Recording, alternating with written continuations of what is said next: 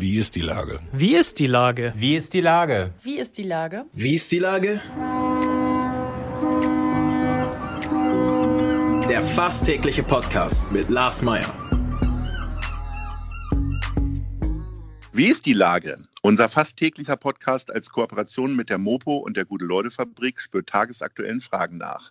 Macher, Musikerinnen, Models, Mütter und Politiker – genauso wie Schwestern, Schweißer, Freiberufler oder Helfer, kommen knapp 15 Minuten zu Wort. Die Auswahl ist rein subjektiv, aber immer spannend und überraschend. Mein Name ist Lars Meyer und ich rufe fast täglich gute Leute an. Unser Partner, der das diese Woche möglich macht, ist das Discovery Dog in der Hafen City. Herzlichen Dank. Heute befrage ich den CDU-Bundestagsabgeordneten Rüdiger Kruse. Ahoi, Herr Kruse. Moin, Herr Meyer. Lieber Herr Kruse, wie sehr fehlt Ihnen eigentlich Johannes Kahrs an der Seite in den Haushaltsausschüssen? Sie beide haben ja für Hamburg einiges an Unterstützung aus der Bundeskasse rausgeholt. Sind die goldenen Zeiten für Hamburg auch in diesem Zusammenhang vorbei und war die Peking möglicherweise das letzte Prunkstück, was aus Bundesgeldern mitfinanziert wurde? Also es ist auf jeden Fall das schönste Prunkstück und ähm, ich habe das ja auch mit Johannes Kahrs zusammen nach Hamburg gesegelt oder geschippert. Ähm, also ich vermisse ihn schon, ganz klar, weil wir ein sehr gutes Team waren, weil man sich auf ihn immer verlassen konnte und weil wir halt gemeinschaftlich viel für Hamburg auch rausgeholt haben, auch für den Rest der Republik, ist ja auch unsere Aufgabe. Aber es ist ein gutes Team gewesen und dann ist es immer schade, wenn sowas vorbei ist. Man konnte ja zwischenzeitlich den Eindruck gewinnen, dass Hamburg-Farben sie beide stärker geprägt haben als die Parteifarben sozusagen. Ähm, ist es tatsächlich so oder täuscht das? Also waren Sie auch mal völlig konträrer Meinung? Also Johannes Kahrs ist durch und durch Sozialdemokrat und ich bin Christdemokrat. Da sind schon erhebliche Unterschiede. äh, was uns eint ist, und das sehe ich aber auch so, der Wähler wählt Abgeordnete auch für sein Bundesland, also für die Stadt Hamburg. Und äh, da sollte es dann nicht davon abhängen, äh, wer jetzt gerade den Senat stellt, sondern was gut und richtig für Hamburg ist. Und dem haben wir uns beide auch immer verschworen und deswegen funktionierte das gut. Nochmal auf die Eingangsfrage zurückzukommen. Gibt es denn ein Projekt, wo Sie gerade für kämpfen? Es sind ja jetzt gerade Haushaltswochen.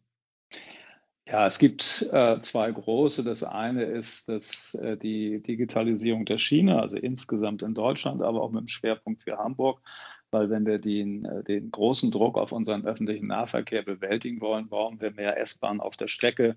Und das kann man am besten erreichen, indem man das digitalisiert. Da ich, äh, bin ich sehr am Kämpfen, dass Hamburg da eine Vorreiterrolle in der Realisierung bekommt. Dann gibt es ein weiteres Großprojekt, das ist DAISY, äh, eine Erweiterung im Forschungsbereich. Äh, und das DAISY ist halt ein Asset, das ist weltweit so eigentlich nur einmal gibt und auch sonst ein ähnliches nur sehr selten. Das heißt, da ist etwas ganz Besonderes, was auch der ganzen Bundesrepublik extrem nutzt. Das sind die großen Sachen. Dann gibt es natürlich immer auch ein paar kleinere, sehr schöne Dinge, die wir voranbringen wollen. Mobilität ist für Sie äh, als Hamburger Bundestagsabgeordneter ja auch ein Thema. Sie fahren, weiß nicht, wie oft fahren Sie immer hin und her pro Woche zwischen Hamburg und Berlin? Naja, also äh, wir haben ja 22 Wochen, da muss man einmal hin und einmal zurück. Und da Hamburg ja. so nah ist, passiert es dann auch mal, äh, dass man auch in den Nichtsitzungswochen mal schnell rüberfährt. Ich habe es nicht gezählt, aber ich bin eigentlich Dauergast im ICE. Und das ist ja auch eine schicke Verbindung. Mit den knapp zwei Stunden geht das ja ganz gut. Ist Haben Sie sich denn so Rituale angewöhnt? Ich habe neu, irgendwann mal, neulich mal mit Anna Depenbusch gesprochen. Die steht beispielsweise immer beim Zugfahren, weil sie dann Leute besser beobachten kann. Das ist wahrscheinlich jetzt nicht Ihre höchste Präferenz, oder? Sind Sie dann derjenige, der auch im Zug schlafen kann oder äh, sitzen Sie mit Akten da? Oder also ich bin da genau, also ja, Musik oder hören tue ich was. Ich bin nicht der Typ, der im, im Zug richtig schlafen kann. Äh, und äh, das nicht. Ich nutze das dann immer für E-Mails und Zeitungen lesen etc. Aber ich sitze, also ich muss da auch nicht alle Leute im Zug beobachten. äh, Ritual ist, dass ich eigentlich immer äh, grünen Tee trinke im ICE. Wenn denn die Heißwassermaschinen funktionieren. Äh, heute wenn, wenn man so viel Zug fährt wie Sie, äh, wie oft funktioniert, wie oft hatten Sie eine perfekte Bahnfahrt? Also also die ist schon wesentlich häufiger, als man meint. Man erinnert sich dann ja eher daran, wenn ja. einem dieses Thank you for traveling Deutsche Bahn äh, schwerfällt zuzustimmen. Äh, meistens ist es alles ganz okay. Ich wundere mich dann auch, wenn äh, schon, schon Stunden vorher feststeht, dass irgendwie die Bordgastronomie nicht läuft und so. Da gibt es sicherlich Pannen. Äh, die Strecke Hamburg-Berlin ist eigentlich eine, wo äh, die Zuverlässigkeit sehr hoch ist. Aber klar hat man immer wieder irgendwelche Pannen oder Verspätungen. Äh, das ist halt so. Aber ich finde, das Servicepersonal ist immer extrem gut und die bewundere ich dann teilweise auch, wie sie das dann alles so mitmachen. Und wenn Sie Ihren Tee nicht kriegen, ist das dann so ein bisschen so, als wenn äh, für mich der FC St. Pauli am Wochenende verloren hat? Das heißt, der Tag ist getrübt oder? Nein. nee, das, davon mache ich das nicht abhängig. Ähm, das, äh, nein, nein, das gibt keine schlechte Laune. Dann ist das halt so, Schicksal. Neben Ihrem äh, politischen Engagement sind Sie ja sehr, sehr stark, äh, kümmern Sie sich um den deutschen Wald. Ähm, das Thema äh, ist ja gerade auch überall in den Medien. Äh, wie sehr äh, achtet man jetzt darauf, dass man äh, Betriebe und Firmen aus der Krise holt, äh, gegenüber dann auch bestimmten Nachhaltigkeitsideen? Äh, also das Markanteste sind wahrscheinlich diese Heizpilze für Gastronomen. Ähm, wie ist denn da gerade die Lage für den deutschen Wald sozusagen? Also den deutschen äh, Wald können wir nicht so einfach retten. Das mal kurzfristig erlauben, Heizpilze aufzustellen. Ähm, die Lage für den Wald ist tatsächlich sehr angespannt und schon seit mehreren Jahren, weil wir die Dürreproblematik haben, weil wir den Befall mit den Borkenkäfern haben. Das, äh, der wird ja nochmal gepusht dadurch, dass die äh, Bäume da dursten. Äh, wir haben Programme aufgelegt. Ähm, es wird ganz schwierig, weil wir müssen eine Klimafolgenanpassung machen, was man ja eigentlich nicht will, weil wir wollen ja, dass das Klima sich nicht ändert. Trotzdem müssen wir äh, da den Waldbauern helfen, äh, dass sie ihren, ihren Wald verändern. Und dann ist es eben so, Wald ist so eine Geschichte, also da gehen ja mehrere Generationen ins Land, bis er dann so groß und prächtig ist, wie wir uns das auch mal wünschen.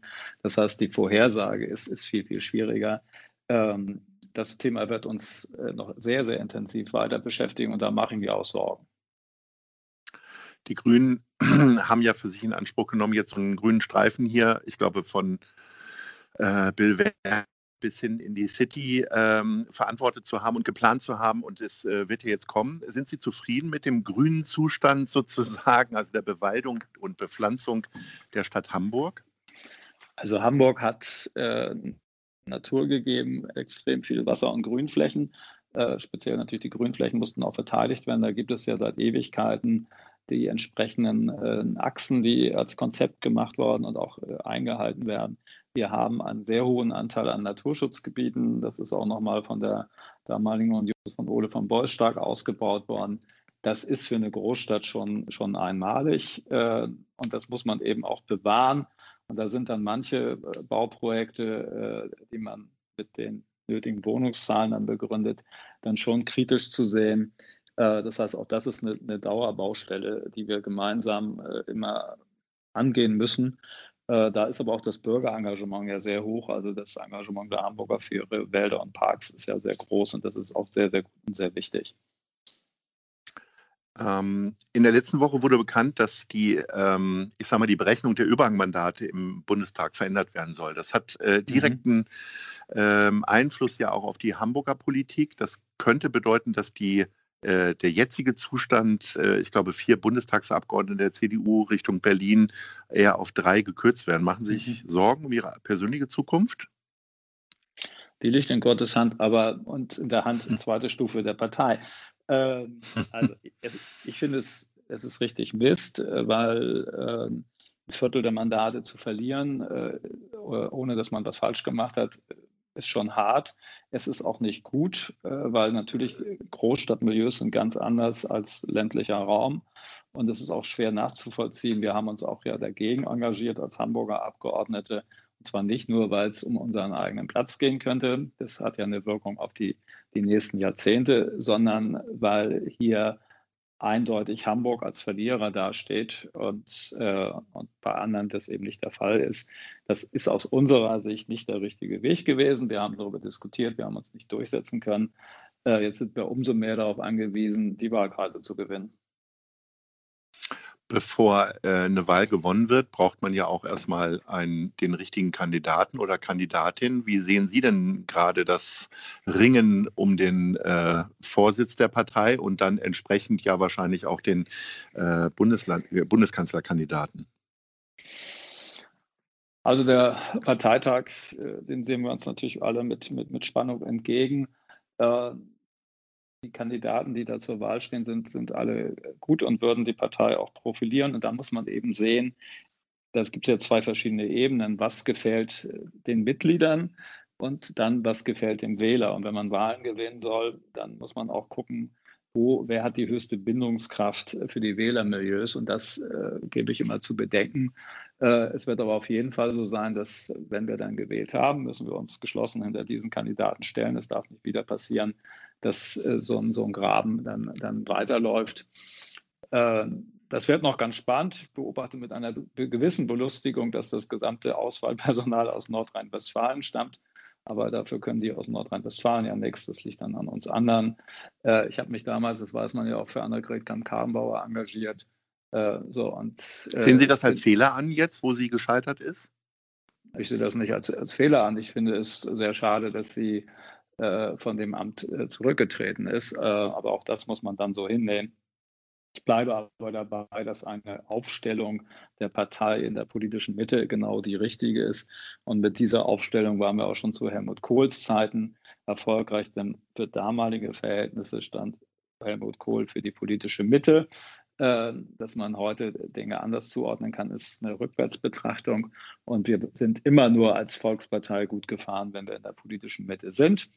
Und äh, entsprechend hoffe ich, dass der Parteitag eine solche Entscheidung trifft. Mit wem lässt sich das denn am besten umsetzen, der politischen Mitte zu sein und mit wem am wenigsten von den drei? Also, also von den Fähigkeiten habe ich ja gesagt, alle drei sind, sind mhm. kanzlerfähig. Äh, Laschet und Röttgen sind die beiden, die stärker für die politische Mitte stehen. Und äh, Friedrich Merz wird in der Wahrnehmung, in ihn selber, halt, der ist ja ein liberaler Typ, damit ist er eigentlich Mitte. Aber von seiner Gesamtwahrnehmung her wird er eher als marktorientiert konservativ gesehen. Und äh, das ist eine interessante Profilierung, die aber nicht automatisch die große Mehrheit bringt. Also als Wirtschaftsminister zum Beispiel oder Finanzminister äh, genial. Und das ist ja dann auch mal so ein Punkt. So ein Helmut Kohl hat den Herz-Jesus-Marxisten äh, Norbert Blüm gehabt und er hat einen Innenminister äh, Kanter gehabt. Das heißt, da hat er die, die entsprechenden Gruppierungen in der Gesellschaft auch vertreten und er selber hat eben diese Bindungskraft gehabt, die in alle Milieus reinging. Und das trauen Sie dann eher Armin Laschet vor, äh, zu? Im Vergleich zu äh, Friedrich Merz, ja. Obwohl er ja gerade in den letzten Wochen und Monaten noch einige Stolpersteine immer erfolgreich mit umgerissen hat, ne? Also oder dran hängen geblieben ist, vielmehr, um bei dem Bild zu bleiben. Also ich sag mal, der Tönnies-Skandal kann ja eigentlich nicht ohne Folgen bleiben, auch für eine Landesregierung, was da alles so schiefgelaufen ist und noch viele andere Sachen natürlich. Ist der damit dann auch kanzlerfähig oder holt ihn das vielleicht dann nochmal ein?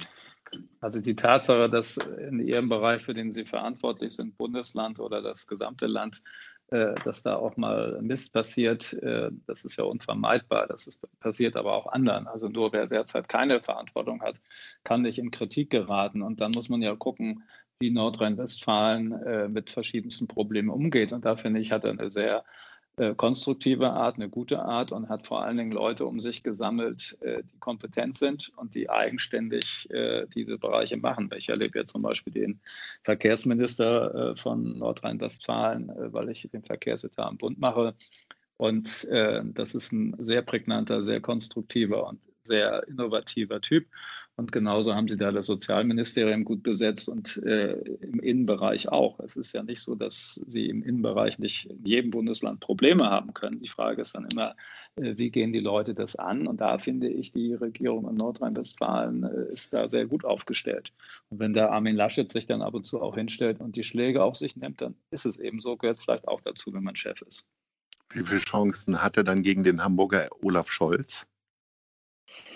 Da glaube ich schon, hat er große Chancen, ähm, weil vom, vom äh, Typbild her äh, glaube ich, dass Armin Laschet mehr der Mensch ist, äh, der integriert der die breite Spannweite hat. Äh, Scholz hat äh, durchaus zu Recht äh, den, den Ruf, dass er fachlich in seinen Bereichen, also heute Finanzen, vernünftig aufgestellt ist. Und ich kenne ihn ja nur auch aus der Zusammenarbeit, als er Hamburger Bürgermeister war.